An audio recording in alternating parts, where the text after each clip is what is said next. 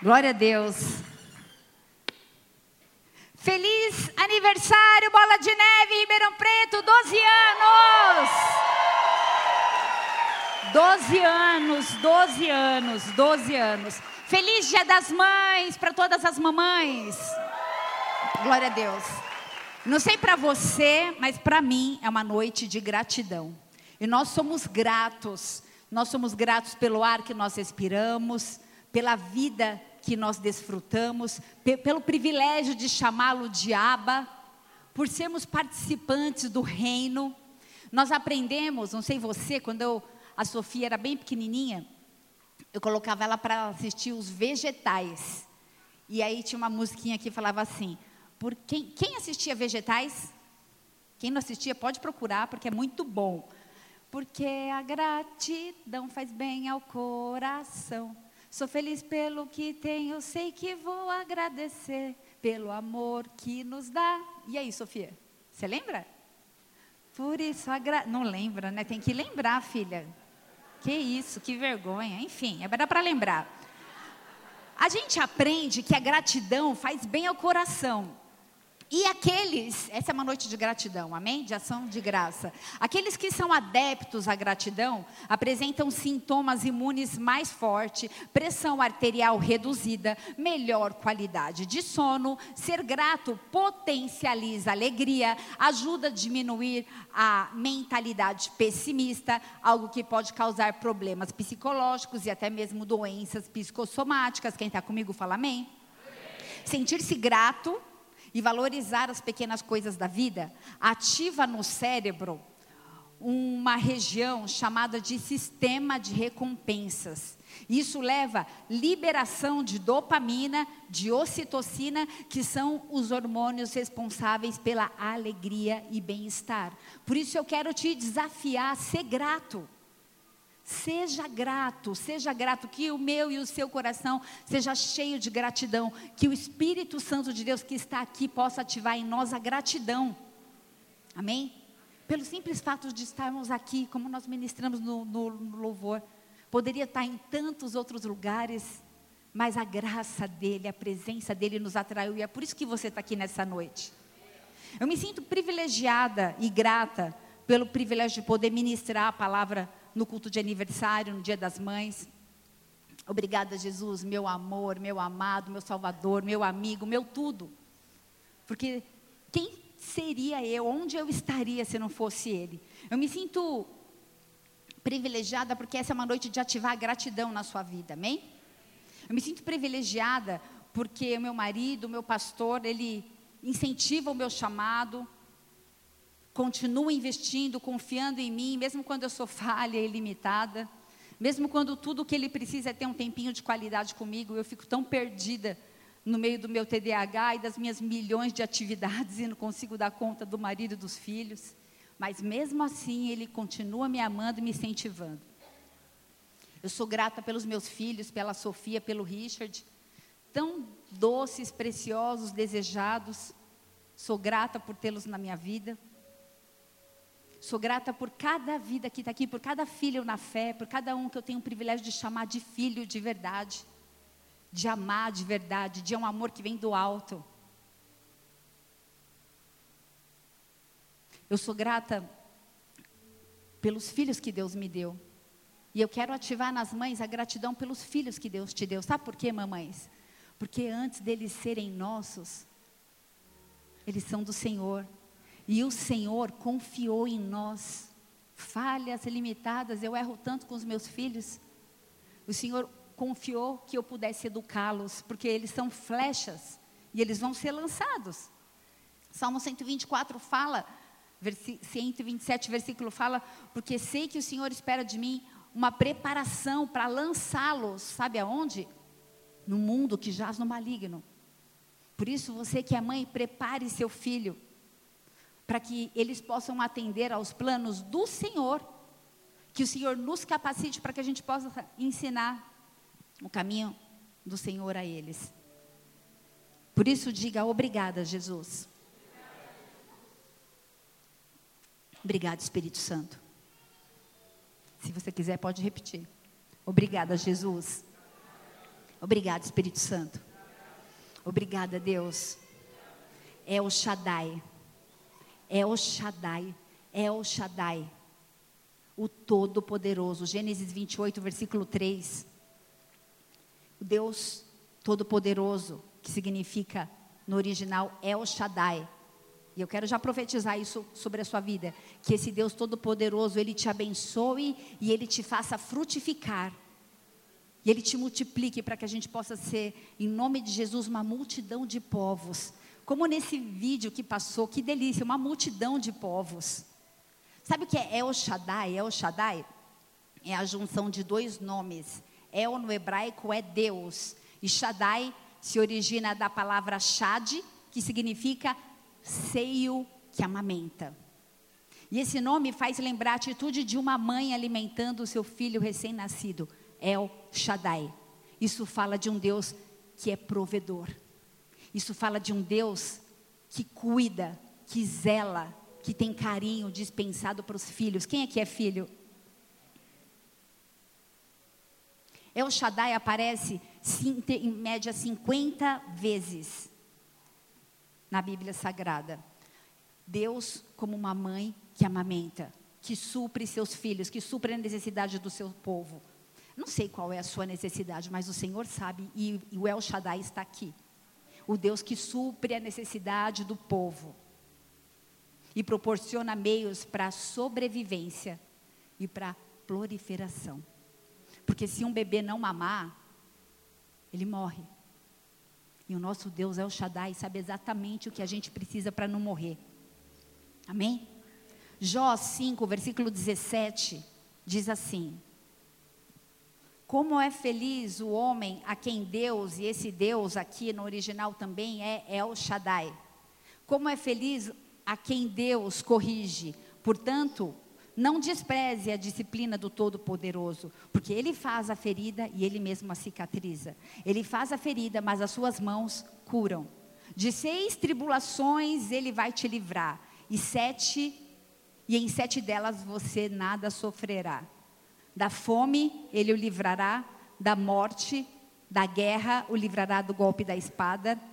Você será protegido do açoite da língua e não vai precisar ter medo quando a destruição chegar. Você vai rir da destruição e da fome. Você não vai precisar temer as feras dessa terra, pois fará aliança com as pedras do campo e animais selvagens estarão em paz com você. Você saberá que a tenda é segura, contará seus bens da tua morada e de nada achará falta, de nada achará falta. Eu estou profetizando sobre a sua vida. Se você tem fé, receba em nome de Jesus. Você saberá que os seus filhos serão muitos e que os seus descendentes serão como a relva da terra. São sete tribulações que o inimigo ataca na vida do homem: a fome, a guerra, a maledicência, a destruição, as feras, os tropeços e a morte, a morte física e a morte espiritual. Mas no poder do nome de Jesus, eu declaro que o El Shaddai de todas já te livrou. Fecha seus olhos. E Espírito Santo de Deus tem liberdade, assim como tem sido desde o início, neste lugar, nas nossas vidas, e se movimenta aqui, Pai, porque este é um lugar que tem fé, e onde há fé há milagres, aonde há fé há ativação sobrenatural, aonde há fé, a tua palavra diz que montanhas e montes se movem de um lado para o outro, aonde a fé há prodígios, aonde a fé há milagres, aonde a fé é sobrenatural. Por isso, em nome de Jesus, ativa a fé do teu povo nessa noite. Nós nos movemos numa noite profética de aniversário de 12 anos, porque 12 é uma representação do governo, e o governo de Deus será estabelecido na igreja Bola de Neve Ribeirão Preto. E através de toda essa regional, Pastores serão enviados daqui, profetas, mestres. Deus te levanta como sacerdote na sua casa. Herabash, você marido que não estava mais exercendo o seu chamado. Herabashori andalabás. O Senhor te pega nessa noite. Herandalabás e te enche de temor. Te enche de temor. Temor ao Senhor é o princípio da sabedoria. Herandalabás, você mãe. Herabasheri andalabás. Vai voltar a zelar. Vai voltar a cuidar. Vai voltar a cozinhar você vai voltar para o seu ministério. O Senhor nessa noite restaura os dons, ativa o profético, se move no sobrenatural. Lá no ministério infantil, Amanai, nós declaramos o Espírito Santo de Deus curando, restaurando, usando cada tia, usando cada tia. Abre seus lábios e comece a profetizar nos atalaias lá fora. Herabachori Amanai. No, na intercessão eu declaro o fogo de Deus, eu declaro a revelação no poder do nome de Jesus, a ativação dos dons, aquele que estava apático, aquele que estava morto, em nome de Jesus.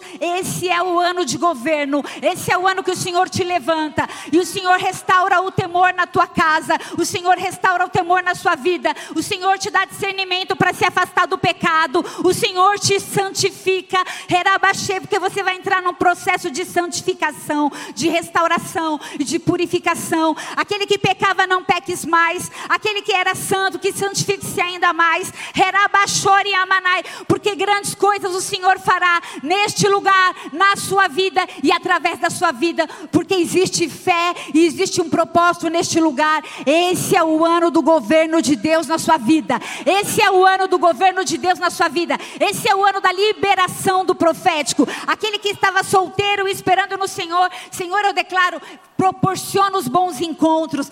Existem homens e mulheres, Pai, cheios de santidade, de temor, que querem se casar. Eu declaro bons encontros pelo poder do nome de Jesus. Tira a máscara, tira o véu, tira a religiosidade, constitui casamentos, constitui famílias. Aqueles que estão amaziados, que sejam restaurados e que haja temor, que hajam casamentos, que hajam em nome de Jesus, que, os, que possam apresentar e consagrar os seus filhos, que possa haver confissão de pecado e restauração, porque esse é o ano aceitável do Senhor. E se você crê e recebe, dê uma salva de palmas bem forte, porque Jesus está na casa, porque o Espírito Santo está aqui.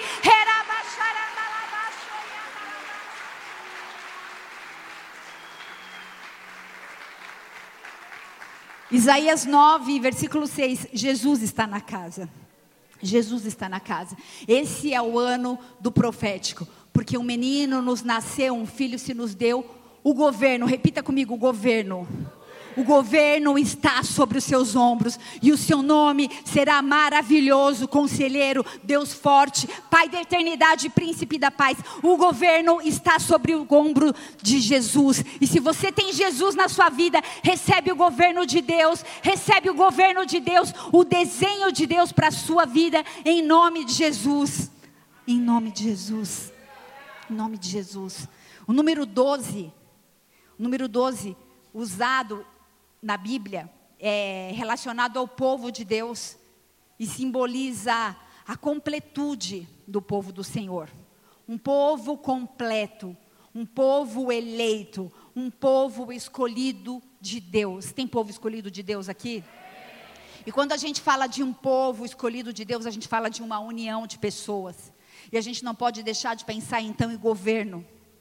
Diga governo. O número 12 também traz um simbolismo de perfeição governamental, estrutural, uma organização ideal de um povo ou de algo. Deixa eu te falar uma coisa: se você é a igreja de Deus, se você entende que você não está aqui para ficar encostado esperando o mundo acabar, e se você sabe que você é igreja, você é governo de Deus nessa terra. Você é governo de Deus nessa terra. Existe autoridade liberada da parte de Deus para a sua vida. Você é povo eleito, sacerdócio real. Uma organização chamada igreja, estabelecida através do governo de Deus nessa terra. E você faz parte disso. O número 12 representa 12 meses do ano, que também apontam para uma simbologia de algo estruturado, perfeito, ideal. E eu quero lembrar que o objetivo da Bíblia na citação de números, não é algo místico, não é algo mágico, não tem nada a ver com isso. Mas a palavra de Deus é um tesouro deixado para nós. Não escondido de nós, mas escondido para nós. Essa, palavra, essa frase meu marido que me falou. Eu falei, gostei, vou, vou falar isso. Deus tem tesouros escondidos na palavra dele, não de nós, mas para nós. Existem aqui aqueles que têm fome e sede de vasculhar a palavra, porque esse é o tesouro que Ele deixou para nós. A palavra de Deus é um tesouro, e nessa noite eu quero falar sobre sabedoria. Sabedoria foi a inspiração para o nome da minha primeira filha, Sofia, que no original quer dizer sabedoria. Salmos 90, versículo 12, o tema da mensagem dessa noite é: Ensina-nos a contar os nossos dias. Salmos, que linda arte, eu não tinha visto. Salmos 90, versículo 12: Ensina-nos a contar os nossos dias para que alcancemos coração sábio. Todos nós buscamos conhecimento, todos nós queremos aprender sobre o desenvolvimento da sabedoria. Não tem como adquirir sabedoria na prateleira do mercado. Alguns adolescentes, eu atendo alguns no consultório, se queixam comigo sobre qual a necessidade de estudar física ou química. Minha filha chegou em casa e falou assim: mãe, quem é Newton? Eu tenho uma matéria que chama Newton. Aonde eu vou usar a, fórmula de Bhaskara? Já dizia um outro paciente meu. Um outro adolescente falou assim para mim: não faz sentido estudar os tipos de rocha, já que eu vou fazer cinema, eu já sei qual vai, qual vai ser a minha profissão. E eu fui no neurologista esse mês para passar por uma consulta. Eu tenho algumas crises de enxaqueca, alguns anos, e, e aproveitei e levei meu filho também, então foi uma consulta dupla. E eu bati um papão com aquele neurologista, e ele ficou comigo uma hora e meia na sala. Ou ele me odiou, ou ele vai se converter. Porque eu convidei ele para vir para a igreja. Ele está aí? Inclusive, eu conversei com ele sobre alguns assuntos que eu falei aqui, né? E aí a gente estava batendo um papo, eu gosto de neurociência, e a gente estava conversando e algumas coisas que eu estudo mais óbvio que o neurologista muito mais autoridade me trouxe algumas informações e a gente estava conversando sobre o cérebro. Ele precisa de estímulos para ele se desenvolver. O cérebro ele não nasce pronto. Quando a gente tem um bebê, ele nasce molinho, a gente precisa estimular até constituir ali, tem a moleirinha, a gente precisa cuidar. É necessário então estudar, estudar, aprender, estimular áreas do cérebro. Tem alguém aí, adolescentes? Provérbios 2, versículo 6 diz assim: É o Senhor quem dá a sabedoria. A sabedoria e o entendimento vêm do Senhor. Provérbios 9, versículo 10, Salomão, Salomão escreveu: Para ser sábio, é preciso primeiro temer a Deus. É preciso primeiro temer a Deus. E se você conhece esse Deus Santo, então você tem compreensão de todas as coisas. E você adquire um conhecimento e uma sabedoria que muitos não têm. Conhecimento não é algo contrário à fé em Deus. Ao contrário, conhecimento é uma dádiva que vem do próprio Deus. Provérbios 4, versículo 7, a palavra orienta que nós possamos buscar a sabedoria, que nós devemos buscar pela sabedoria. E é preciso ficar claro aqui para nós essa noite a importância da competência intelectual também.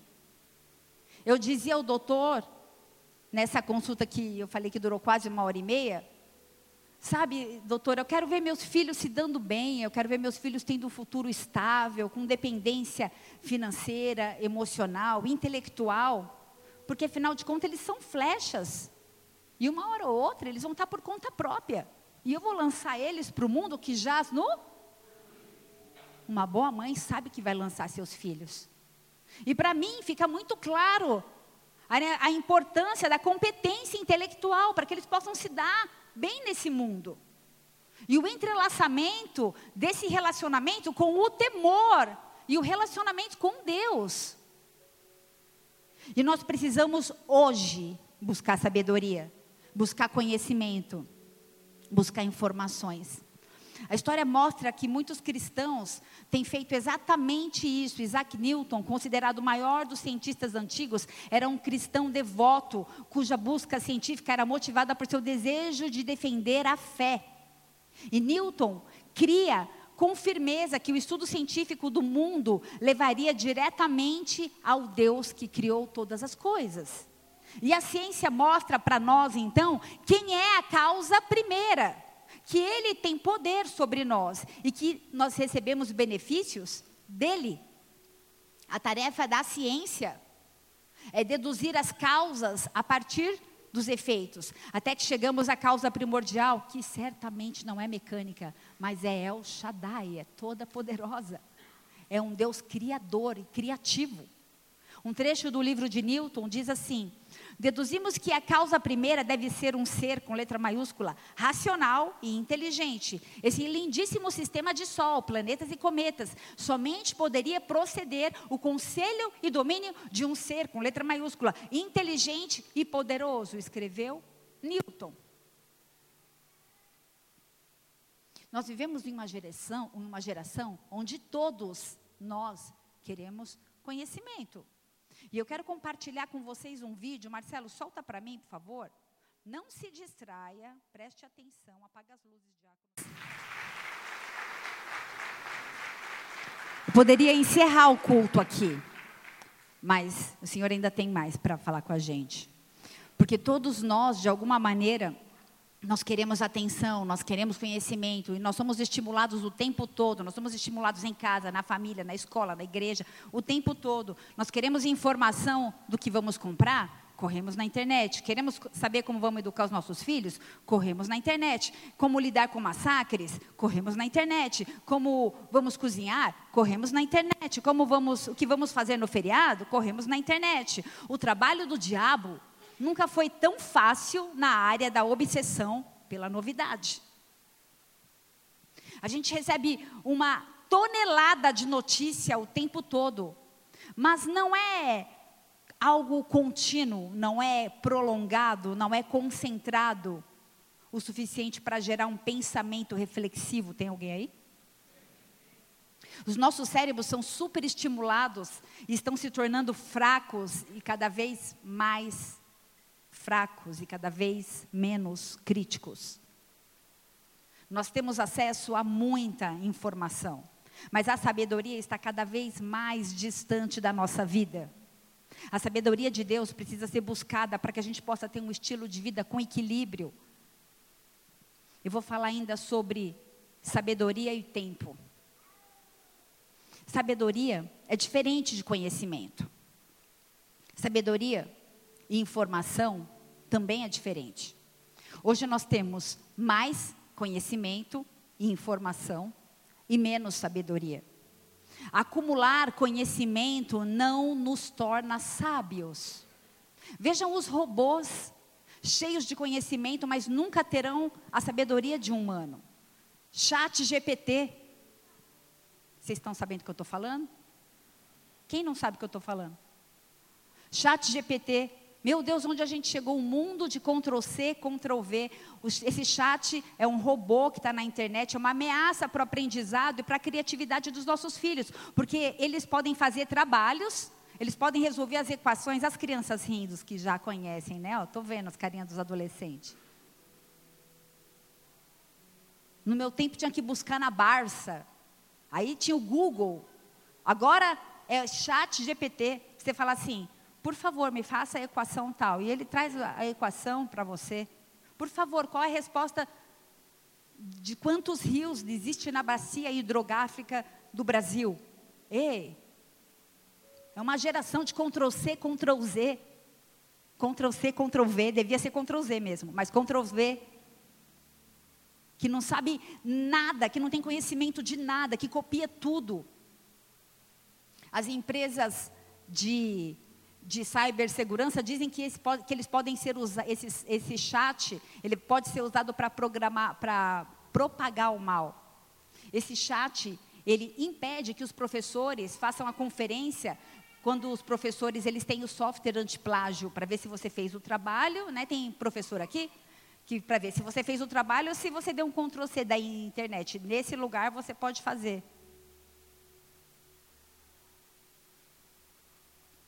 Todas as plataformas estão interligadas. Todas as mídias sociais estão interligadas. A indústria marqueteira sabe exatamente o que a gente precisa. Vocês estão entendendo o que eu estou falando? Converso com a minha filha. Nossa, você viu o tênis? Apareceu um milhão de tênis oferecendo para mim.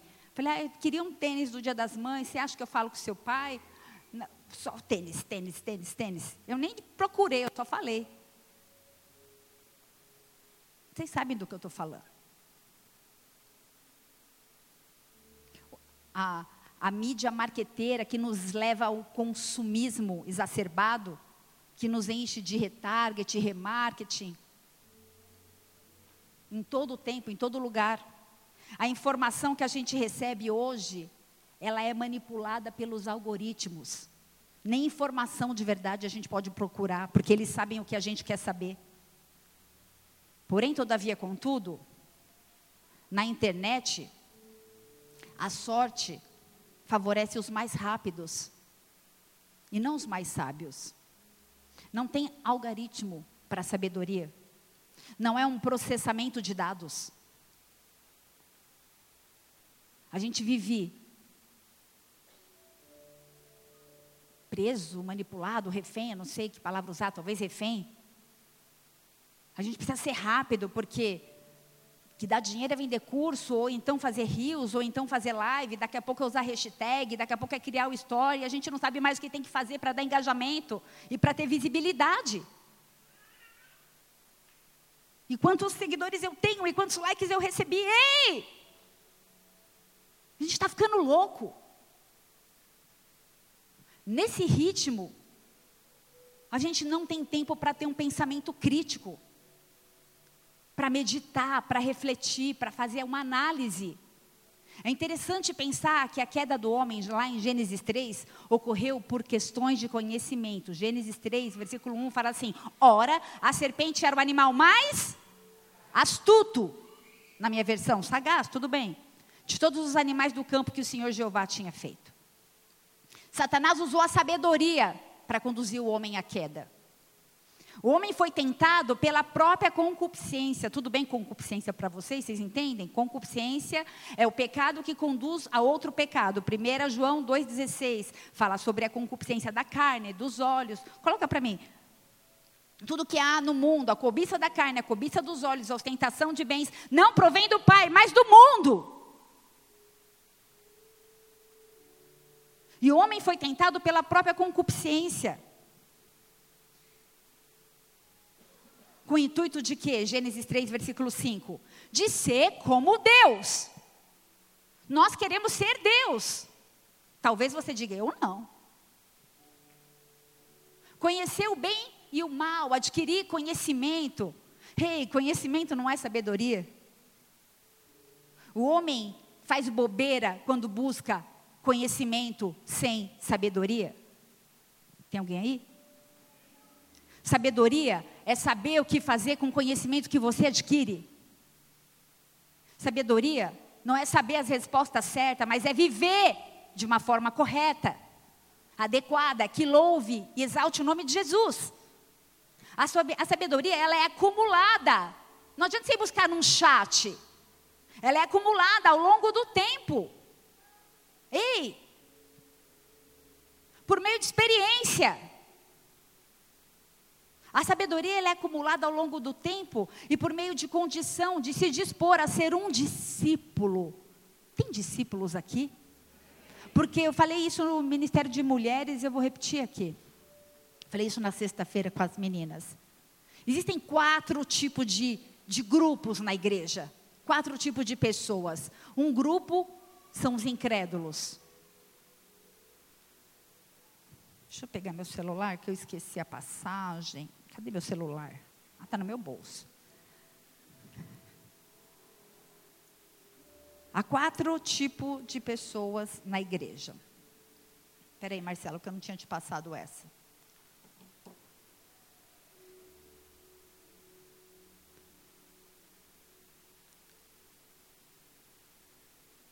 Tito 1, versículo 15. Coloca para mim, por favor. Há quatro tipos de pessoas na igreja: incrédulos, opositores, simpatizantes e discípulos. Qual é você? É isso que você deve ensinar. Um que isso. Para os puros, todas as coisas são puras, mas para os impuros e descrentes, nada é puro. De fato, tanto a mente como a consciência deles está corrompida. 16. Eles afirmam que conhecem a Deus, mas por seus atos o negam. São detestáveis, detestáveis, desobedientes, desqualificados para qualquer boa obra. E na igreja existe quatro tipos de grupos: incrédulos, opositores, simpatizantes e discípulos. Tem discípulo aqui? Sabe quem é discípulo? Você sabe o que é discípulo? No dicionário, discípulo quer dizer aluno. Se você é discípulo, você tem um mestre, um professor. Quem é o seu mestre? É o chat GPT? Aonde nós temos buscado conhecimento e sabedoria e informação? O que tem pautado e respaldado as nossas vidas? Cada um responde. Porque só é discípulo aquele que tem um mestre. Cada um vive por aquilo que discerne. Se você discernir, você está na igreja hoje com um propósito. Se não, você pode ser um desses grupos aqui. Ah, eu vou, mas eu não creio, não creio muito. Ah, eu não concordo muito com algumas coisas. Não, eu me simpatizo, acho legal. Algumas coisas eu gosto, algumas. Para se tornar discípulo é necessário adquirir sabedoria. Para se tornar discípulo é necessário que haja um investimento. Presta atenção, estou falando de investimento. Aí dói, né? Eu falei investimento, tem alguém aí? Investimento é tempo. Dizem que tempo é dinheiro. Onde você investe seu tempo? É necessário uma profunda relação do tempo para se obter a tão desejada sabedoria. O tempo não cura tudo, mas tem força para nos tornar sábios. Salomão ele escreveu cantares, provérbios e salmos. Cantares ele escreveu na sua juventude. Cantares ele escreveu na sua juventude. O tema central, quando ele era jovem, Cantares 7, versículo 8. Coloca aí, Marcelo. Subirei ao palmeira, pegarei os ramos, então os teus seios serão cachos na vide, e o cheiro da tua respiração como a maçã. É o, é o livro de amor romântico, é o livro erótico da Bíblia.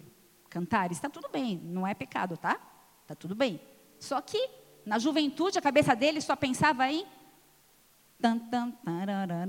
Nossa, fui longe, hein? Eu...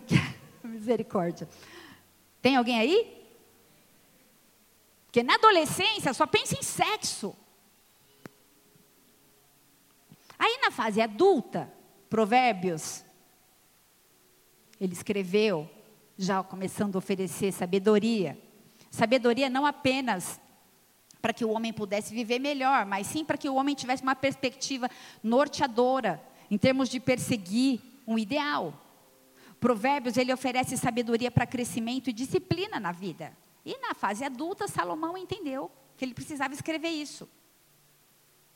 E na maturidade, na velhice, ele escreveu Eclesiastes, no final da vida, tentando externar a tristeza pelo tempo que ele perdeu, principalmente com carnalidade, com idolatria, a qual ele mesmo se entregou. Eclesiastes oferecia sabedoria para encontrar o verdadeiro significado da Bíblia, da vida. Eclesiastes 3, versículo 1. Coloca para mim, Marcelo, por favor. Eu vou me movimentar no Kairos em nome de Jesus.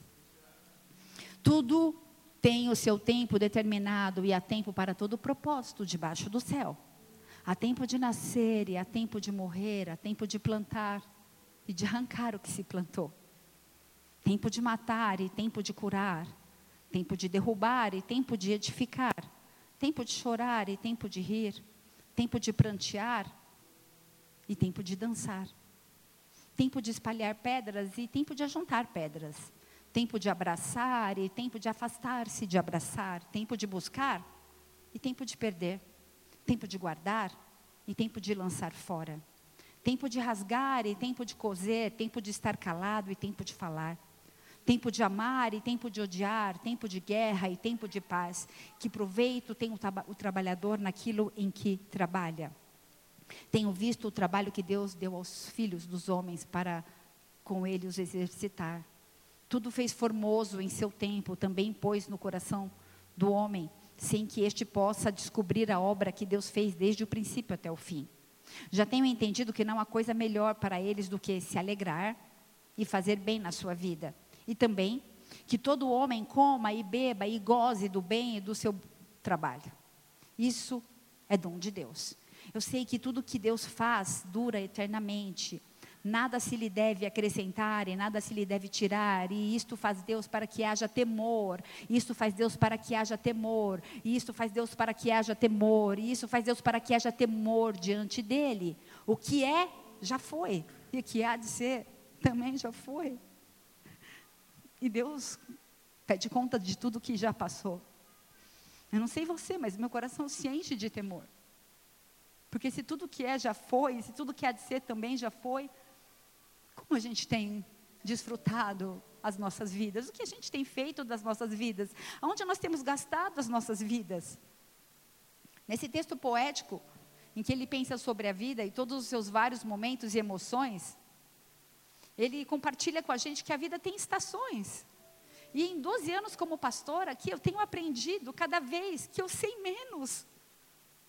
Como eu faria tudo diferente se eu tivesse uma oportunidade de pastorear no primeiro ano? Quem é ovelhinha aqui desde o primeiro ano? Tem alguém que está aqui? Misericórdia de vocês, que já passaram por cada uma.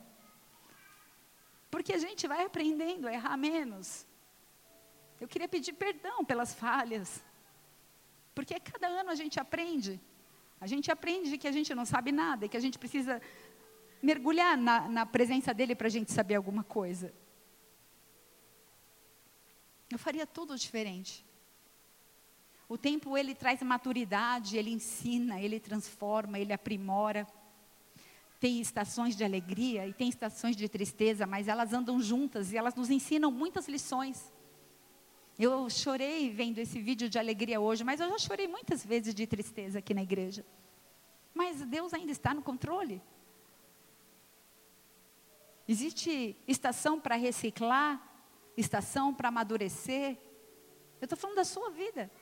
Estação para lançar sementes, estação para colher o que você plantou, estação para usufruir daquilo que você plantou, estação de administração doméstica, de administração pessoal, de alinhamento do seu chamado, de alinhamento do seu ministério, do propósito de Deus, dos sonhos e dos ideais dele para mim e para a sua vida. Doze anos. Doze anos, Bola de Neve Ribeirão Preto. Existe uma palavra sobre a mim e sobre a sua vida. O tempo de seca acabou. O tempo de seca acabou. Eu não sei o que você tem vivido, mas eu declaro na autoridade do poder do nome de Jesus que o tempo de seca acabou. Se aproprie dessa palavra e desse tempo como igreja de Jesus. Um tempo de governo, de maturidade, de autoridade. O tempo do governo de Deus. Doze anos. Pastor, líderes, um tempo que simboliza uma estrutura organizada. Deus vai tratar com cada líder dessa casa, porque é um tempo de ser uma estrutura organizada. É tempo de ser uma estrutura perfeita e ideal, assim como o número 12 simboliza na Bíblia porque ele começa a exercer o governo. Não é mais o governo de homens, não é mais o governo de pastores que estão aprendendo, mas é o governo de Deus que é estabelecido sobre esta igreja. E se você faz parte disso, isso vai cair sobre a sua vida, isso vai, vai respingar sobre você, porque desce pela cabeça e pelas barbas de Arão e, e vai para toda a congregação. E Deus tem planos de coisas grandes e sobrenaturais na sua vida. O tempo de seca acabou. E quando o governo está sobre os seus ombros, ah, o governo de Deus. Isaías 9, versículo 6.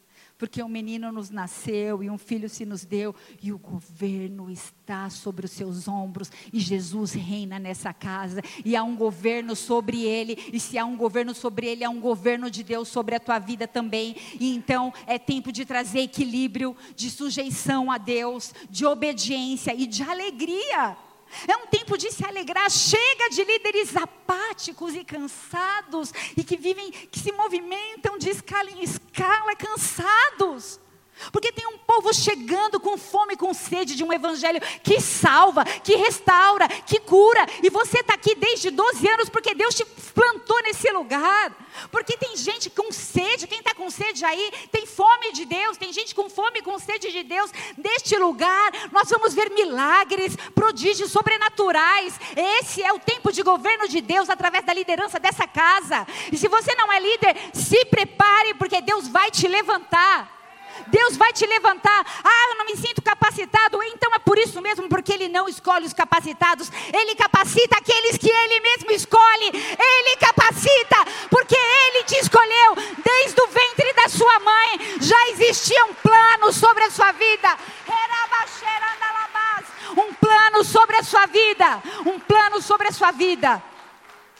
E eu vou profetizar em nome de Jesus um tempo de equilíbrio de sujeição a Deus, de obediência. Eu declaro fora apatia, fora desalento, fora desânimo. O Senhor vai fazer rostos formosos nesta noite, porque o coração feliz formoseia o rosto. Você vai sair daqui mais bonito do que você chegou. Você vai sair daqui mais bonito do que você chegou, porque o Espírito Santo de Deus está em você, habita em você e o governo dele está sobre os nossos ombros.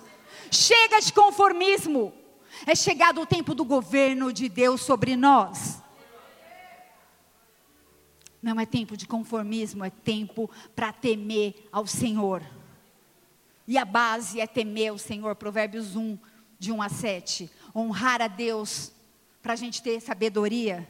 Estes são os provérbios de Salomão, filho de Davi, rei de Israel. Eles ajudarão a experimentar a sabedoria, a disciplina e compreender as palavras que dão entendimento, a viver com disciplina e sensatez, fazendo o que é justo, direito e correto. Ajudarão a dar prudências aos inexperientes e conhecimento e bom senso aos jovens. Bom senso aos jovens, santifique-se. Você não veio na igreja para dormir, você não veio na igreja para conversar, você veio na igreja para receber um empoderamento sobrenatural de Deus. Jovens, se levantem, porque essa geração é de vocês. Amanhã vocês estarão aqui no nosso lugar. É um tempo de santificação. Se separem, se santifiquem. E se seu filho não está aqui, você está marcando bobeira. Porque lugar de criança é na igreja, ou no ministério infantil, ou aqui, porque precisa aprender a palavra de Deus. O temor do Senhor é o princípio do conhecimento, mas os insensatos desprezam a sabedoria e a disciplina. Fora a insensatez fora a insensatez. Sabe por quê? A cosmovisão humanista diz que o homem é o mestre do seu próprio destino. Eu vou decidir quando é hora de fazer alguma coisa. Mas Salmos 90, versículo 12, o salmista fala assim: Ensina-nos a contar os nossos dias para que a gente alcance o coração sábio, que o Senhor possa ensinar você a contar os seus dias, porque é breve. Porque é breve, em um segundo pode tudo acabar. Deixa Ele te ensinar. Pela jornada, pelo caminhar, pelas muitas dores, pelas feridas, a gente vai acabando, conquistando maturidade, sabe? Talvez você esteja aqui hoje cansado, cheio de dores e de feridas. O tempo não cura tudo, mas o tempo tem força para te tornar sábio. Permaneça. A gente precisa aprender a lidar com, o nosso próximo aprender a ser mais empático, aprender a lidar com as nossas dores, com as nossas, com as nossas mazelas de uma maneira diferente, mais madura. Chega de mimimi. Nós vamos nos mover no tempo Kairos. Existe o tempo Cronos, que é o tempo burocrático, é o tempo de horas, de prazos, do tempo que eu preciso encerrar o culto. Existe o tempo kairos, que é o tempo espiritual, que é o tempo de Deus. Como você utiliza o seu tempo. Você é criatura de Deus. Você é discípulo. Você é servo ou você é amigo de Deus. O tempo que você investe na presença dele é a resposta. A sabedoria individual costura com um pouco de tudo. Tudo que a gente aprende na escola, tudo que a gente aprende com os amigos, tudo que a gente aprende com a vida, com o trabalho. A sabedoria costura nos relacionamentos com as pessoas, no relacionamento com Deus, costura no relacionamento com a família, inclusive com a palavra de Deus. E com o temor a Deus, que é a base da sabedoria, a gente vai longe. Nós vamos celebrar e declarar santo juntos na eternidade. Porque isso aqui vai acabar. Uma pessoa ela pode adotar parte de princípios cristãos e ignorar outras. Ela defende que os ovos das iguanas na Guatemala sejam preservados, mas ela é a favor do aborto. Ela não consome alimentos transgênicos porque são modificados e são contrários do natural, mas são a favor da mudança de sexo e das modificações hormonais de pessoas transgênero. Ei, que sabedoria é essa? Cada vez mais a gente cria a nossa própria verdade, a sabedoria baseada na nossa própria opinião. Mas a verdade é que a sabedoria vem exclusivamente de Deus. É Deus que reivindica a sabedoria exclusivamente na sua vida através da sua fé em Cristo Jesus. João 14, versículo 6 fala: Eu sou o caminho, a verdade e a vida. Ninguém vem ao Pai a não ser por mim. Tiago 3, versículo 13, fala assim: Quem é sábio e tem entendimento entre vocês, que demonstre por seu bom procedimento, me, me, me, mediante as obras praticadas com a humildade que provém da sabedoria. Contudo, se vocês abrigam no coração inveja amarga e ambição egoísta, não se gloriem disso, nem neguem a verdade. Esse tipo de sabedoria não vem do céu, mas é terrena, não é, não é espiritual, mas é demoníaca, pois há inveja e ambição egoísta, e aí a confusão e toda espécie de males, mas a sabedoria que vem do alto, antes de tudo, é pura, depois pacífica, amável, compreensiva, cheia de misericórdias e de bons frutos, imparcial e sincera. Tiago ensina para a gente que tem sabedoria do alto e tem sabedoria de baixo. Nós não podemos ser sábios sem Deus. Ele é o padrão, ele é a definição, ele é a fonte, ele é o guardião de toda a sabedoria. Os nossos cérebros superestimulados estão se tornando cada vez mais fracos e menos críticos.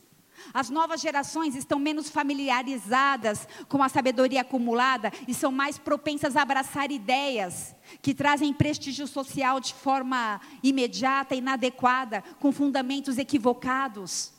Ei, você está aí? O insta-reação. Todos precisam saber de tudo o tempo todo. Cada, eu tenho pelo menos 10 pacientes que já tentaram se suicidar. Eu tenho um, uma dezena de pacientes que estão saindo do Instagram porque não sabem lidar com as suas emoções, excluindo as redes sociais porque não sabem lidar com a inveja, como a gente acabou de ler em Tiago 3. Se abriga no coração inveja, amarga, ambição egoísta, não se glorie disso. Você sabe lidar com as suas redes sociais? Quanto tempo você gasta nas suas redes sociais? Porque se eu disse que um tempo, que o tempo é o que vai te dar resposta do seu investimento, do seu relacionamento com Deus, entra lá, vai lá nas configurações e vê quanto tempo eu usei no meu celular hoje e vê quanto tempo você leu a Bíblia. Provérbios 16, versículo 32. É melhor ter paciência do que ser herói de guerra. O que domina o seu espírito é melhor do que conquista uma cidade. Os nossos filhos não conseguem parar, eles não têm paciência se a gente não dá um celular para eles. Juízes 17, versículo 6.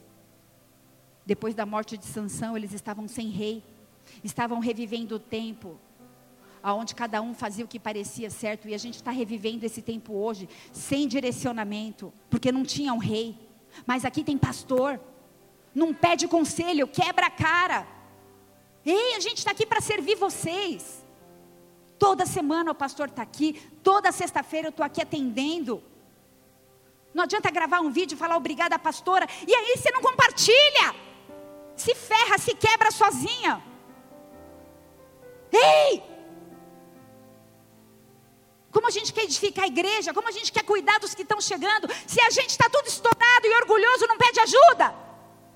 Doze anos, governo de Deus, chega de governo de homem.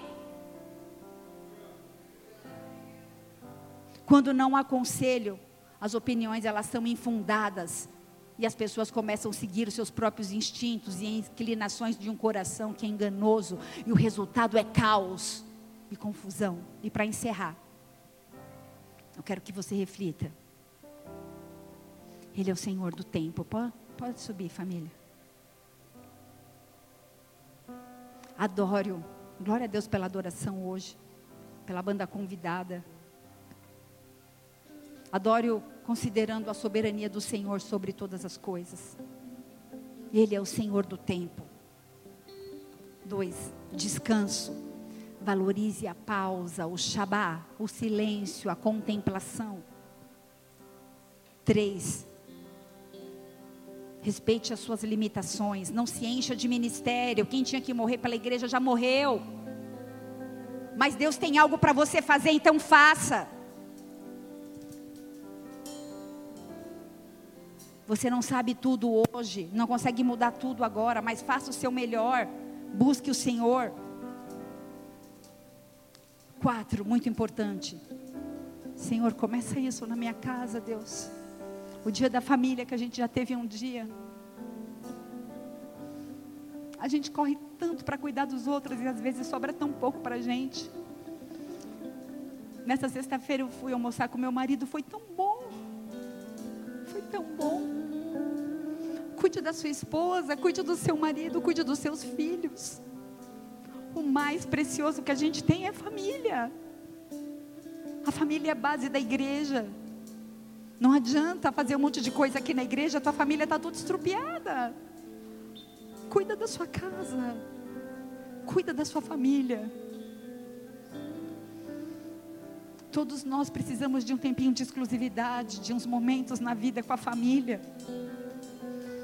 Efésios 5, versículo 15 Paulo falou assim para os Efésios: tenham cuidado com a maneira que vocês vivem. Não sejam como insensatos, mas sejam sábios, aproveitando ao máximo cada oportunidade, porque os dias são maus. Portanto, não sejam insensatos, mas procurem compreender qual é a vontade do Senhor. Viver com sabedoria envolve usar o nosso tempo com cuidado. Baixa sua cabeça, fecha seus olhos. Ele está aqui. Ele está aqui. Ele está Use esse tempo para fazer uma reflexão da sua vida, de tudo que você tem vivido, de tudo que você ouviu, de tudo que o Espírito Santo de alguma maneira falou com você.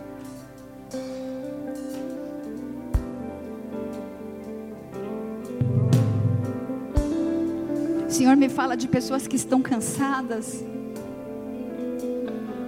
O Senhor me fala de pessoas que não conseguem abandonar o pecado. O Senhor me fala de pessoas que concordam parcialmente. Mas nessa noite Ele, o El Shaddai, o Deus como uma mãe que nutre exatamente o que, aquilo que você precisa, Ele te visita. Ele te toca, Ele te envolve. Os planos dele são maiores do que os nossos. Se distraia com a gente aqui em cima. Adoração não tem nada a ver com a banda, não tem nada a ver comigo. Adoração tem a ver com aquilo que você quer entregar ao Senhor nesse momento. Talvez você precise se arrepender, talvez você precise exercer a gratidão. Talvez você precise pedir perdão para o seu cônjuge, ou para um filho, ou para tua esposa, eu não sei. Talvez você precise ligar para sua mãe ou para o seu pai. Talvez você precisa pedir perdão para alguém. Mas nessa noite, deixa o Senhor Jesus ser o seu Senhor e o seu Salvador.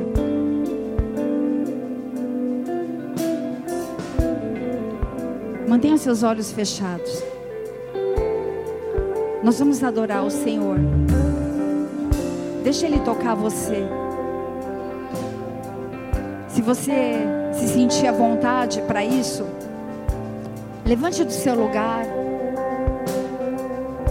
Levante suas mãos. Adore ao Senhor. Chore, se ajoelhe. Mas não deixa passar esse momento. Essa não é hora para você se distrair. Ele está aqui. Venha o teu reino, governo, flua a cultura que vem do céu. Venha o teu reino, venha o teu governo, flua a cultura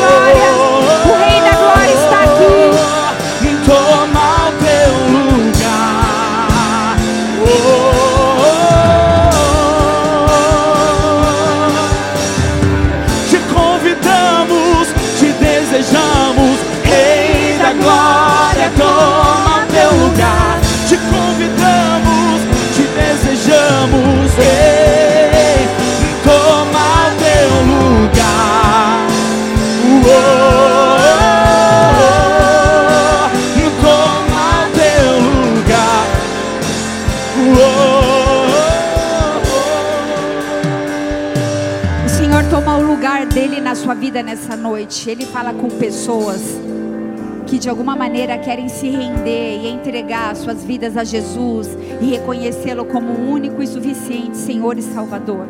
Esse é um primeiro apelo. E se você deseja fazer isso, levante sua mão bem alto. Declare assim comigo: Senhor, Senhor, nessa noite nessa noite eu quero declarar eu quero declarar que eu entendi que eu entendi que eu preciso que eu preciso da sabedoria da sabedoria que vem do alto. vem do alto. E eu declaro E eu declaro que eu decido que eu decido reconhecer reconhecer Jesus Cristo de Nazaré Cristo de Nazaré como meu único como meu único e suficiente suficiente Senhor e Salvador. Senhor e Salvador. Escreve meu nome Escreve o meu no nome livro da vida. no livro da vida. Muda minha história. Muda minha história. Em nome de Jesus. Em nome de Jesus. Amém.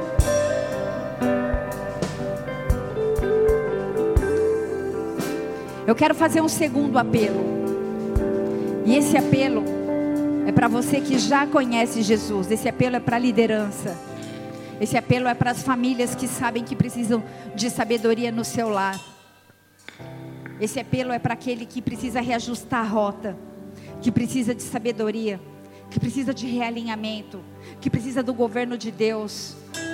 Se você for entendendo, vai ficando de pé no seu lugar. Esse apelo é para aqueles que precisam de descanso, que precisam se tornar discípulos, que precisam voltar a esmiuçar a palavra de Deus, que precisam voltar para o mergulhando na palavra. Esse apelo é para você que quer viver o Kairos, o tempo de Deus. Esse apelo é para você que quer abandonar a insensatez e o pecado. Esse apelo para você que quer reajustar a estação da sua vida. Esse apelo para você que não quer mais viver um evangelho parcial. Esse apelo é para você que quer o governo de Deus sobre a sua vida. Senhor, ensina-nos a contar os nossos dias. Enquanto a adoração fluir, eu queria chamar os pastor, o pastor e os presbíteros. Nós queremos orar por vocês que estão cansados. Nós queremos impor a mão sobre os diáconos, sobre os líderes de célula, sobre você que chegou pela primeira vez, sobre os jovens, sobre os adolescentes dessa casa. Porque existe uma liberação de um governo de Deus através da sua vida. E se você entender que você precisa disso, deixa a luz apagada para mim, pode apagar. Se você entender que você precisa disso, sabe por que a luz apagada? É para você chorar, é para ninguém olhar para sua cara, é para você se arrepender, porque este é o dia que o Senhor marcou para que algo sobrenatural aconteça na minha e na sua vida. Deixa a vergonha lá fora. Enquanto nós adorarmos, saia do seu lugar. Nós queremos orar pela sua vida. Eu quero orar pela sua vida. Se coloque de joelho diante desse altar. Se de alguma maneira essa palavra falou com você. Se você é essa pessoa que precisa de mudança. Presbíteros, por favor, missionários, presbíteros. Se alguém puder ir lá na intercessão, chama os intercessores. Nós vamos orar por eles.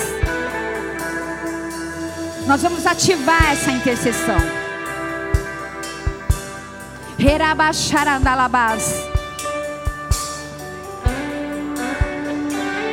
Os intercessores vão receber oração, não vão orar por ninguém.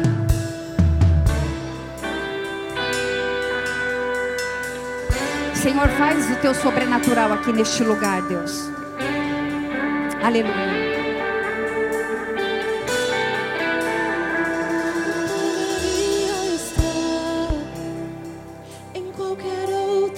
Ora, gente, ora, põe a mão na cabeça, profetiza, libera o fogo. Nós liberamos o fogo, o profético, o sobrenatural. Quebra cadeia, quebra jugo, quebra grilhões. Em nome de Jesus, ativa a liderança dessa casa. Ativa a liderança dessa casa. Ativa o profético, ativa, ativa os novos.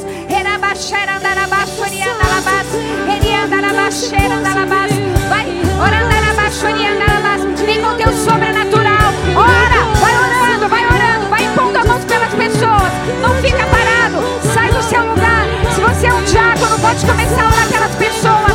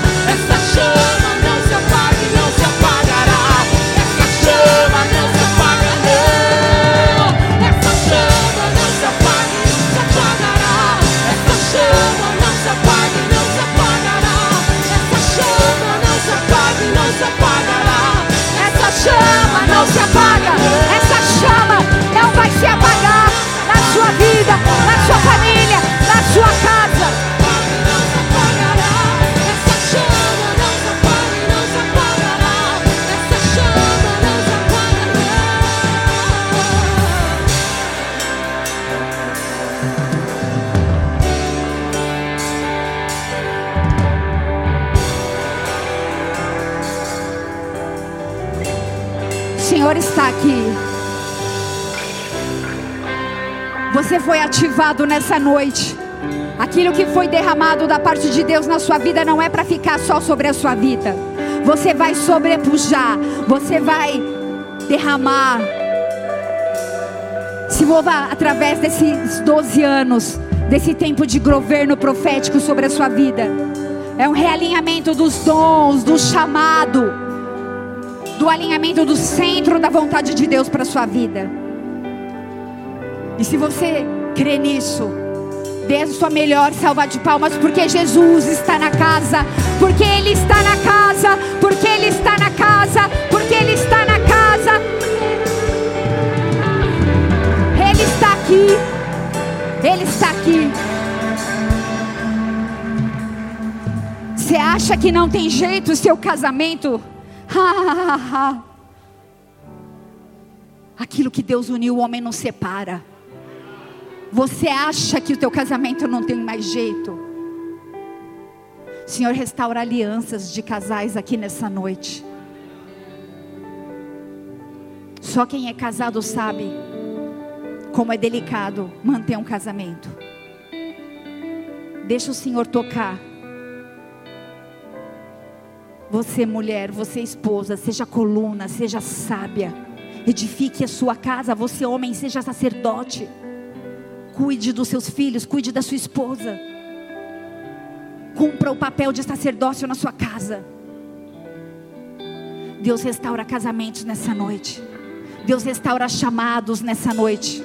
O Senhor me fala de pessoas que falaram: Eu não vou servir nunca mais, porque eu me cansei, porque homens me feriram. Ei! Olhe para o Senhor, não olha para mim, não, porque eu sou falha, limitada, errante. Começa, Senhor, através da minha vida, a restaurar minha casa. Eu quero ser sábia, eu quero ser ajudadora, eu quero incentivar o chamado do meu marido. Deus tem coisas grandes para fazer através de cada um de nós. Existe um desenho proposto para cada um de nós. Existe um plano através da vida de vocês. Vocês são adoradores que vão se mover no sobrenatural e no profético. Vocês vão chegar em lugares onde outros não vão chegar. Existe uma unção especial sobre vocês. Vocês sabem disso. O pastor já ministrou sobre vocês.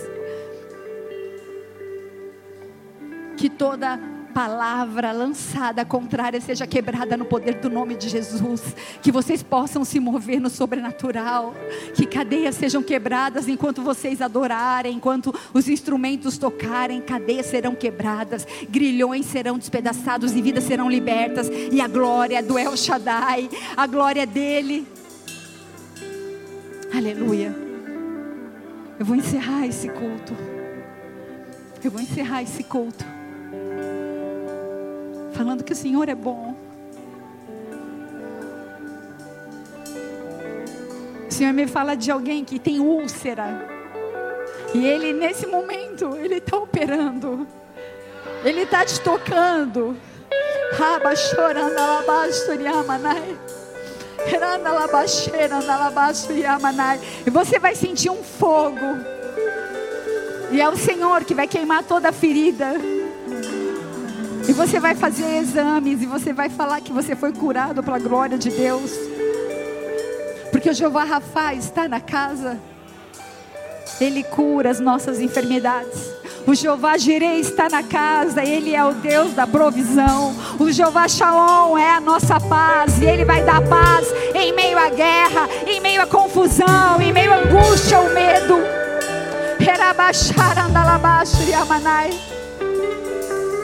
Eis que é chegado um tempo novo, receba e se mova se mova. Sabe você que fala que não sabe pregar, sabe você que fala que não tem o dom, é você que ele vai usar. Porque ele escolheu você para estar em lugares onde outros não podem estar. Jovens, sejam fortes e corajosos, se levantem. Deus vai usar vocês com muito poder e muita autoridade. Haverá uma liberação de sinais. E eu quero abençoar a vida da Karina. Eu quero abençoar em nome de Jesus a vida do Wagner. E toda palavra de maldição lançada contra a vida deles, eu declaro quebrada no poder do nome de Jesus. Porque eles são um presente para o ministério dos teens. Para de se lamentar pelo que já passou. Eis que tem um óleo novo e um tempo novo. O que Deus tinha que fazer através da vida da Carol e do Renan, Deus já fez. Eles estão se movendo em outro rio. E através da vida deles, Deus vai abençoar empresários. Não faltem na reunião dos, do, do Recri. Deus levanta o Renan com autoridade nessa casa. Com autoridade nessa casa. Para levantar empresários. Ei! É tempo de se movimentar no profético, é o tempo de 12 do governo de Deus, o tempo de seca na sua vida e no seu chamado. Acabou, dê uma salva de palmas bem forte a Jesus. Oh!